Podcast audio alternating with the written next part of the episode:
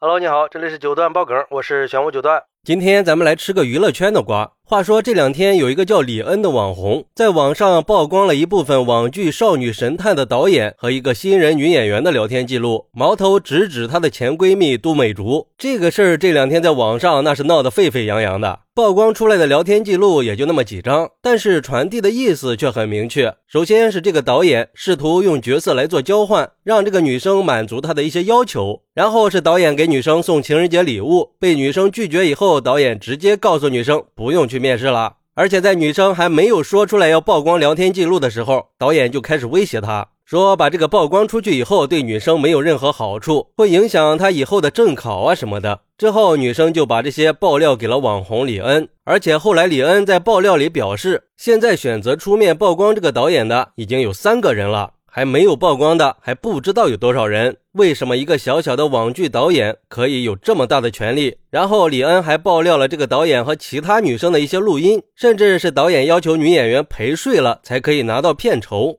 引发了舆论以后，《少女神探》的剧组官方发文回应说，这个导演只是剧组的外聘工作人员，主要担任剧组的选角导演和制片助理，并不是剧组的总导演。而且剧组表示已经把这个导演开除，并且永不录用了。但是李恩并不买账呀，他质疑剧组说的这个导演是外聘人员的说法，因为在这个剧的宣传上，导演是排在第一位的，而且导演的位置上永远只有他一个人。李恩表示，剧组的回应只是为了快速和这个导演撇清关系。他还说，如果这个剧还能顺利的播出，他会很无语的。然后就有网友推测，李恩发这些聊天记录啊，可不仅仅是为了曝光导演，那更重要的是他要针对一个人——都美竹，因为都美竹是这部戏的女主角呀。也就是说，她也有可能是经过这个导演选出来的，也经历了这些潜规则。这也就难怪李恩会爆这些料出来了。说到这个都美竹啊，应该很多人都并不陌生。没错，那就是当年凡凡进去的时候冲在最前边的那个网红。不过后来在警方的通报里明确的提到了，都美竹之所以站出来手撕凡凡，就是想借这个事儿来炒作，提高自己的名气。据说当时都美竹就是跟李恩一起策划的，但是炒作成功以后，他和李恩反目成仇了，估计也就是利益分配没有达成共识吧。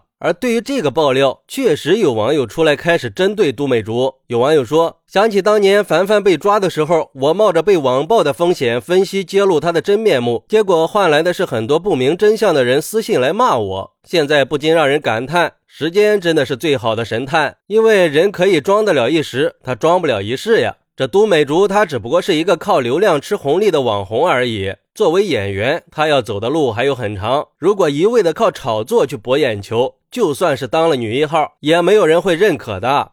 还有网友说，在都美竹的身上可以看到很多年轻女孩的影子，性格的浮躁和急功近利，让很多年轻人不想努力，只想走捷径。成功可不是靠投机取巧的，有时候越是想投机取巧，就越会走弯路。都美竹年轻漂亮，有野心没有错，但是脚踏实地才是最根本的。不过也有网友认为，我个人觉得都美竹还是能火的。这姑娘原本从偏远的小城到北京来打拼，这已经超过了一般人。能跟凡凡有深度的接触，在舆论的狂潮里几进几出，面对各种质疑，隐忍能力也很强，漏洞很少，心理素质非常强大，具有远超同龄人的成熟。他不是一般人。其实我觉得吧，不管什么都美竹还是李恩，那无非都是为了自己的利益罢了。还有这些所谓的网剧导演，就比如说今天这个导演，就有人挖出来，他可不只是导演。还是制片方的大老板，公开的信息里就提到了他名下的公司，这就不难理解为什么他敢这么有恃无恐了。这也就说明了这些所谓的网剧的选角是存在很大的问题的。虽然说我也不懂拍戏，但是按理说给影视剧去选角色，应该要考虑的是演员的演技，应该看演员塑造角色的能力，这些才是考虑演员的因素吧。像今天这种导演，完全背离了初衷。打着选角的旗号来满足自己的私欲，试图去潜规则女演员，甚至明目张胆的要求陪睡。我觉得像这样的害群之马应该踢出这个行业，就是因为有这样的人存在，才造成了烂剧越来越多的情况。好，那你是怎么看待这种潜规则的呢？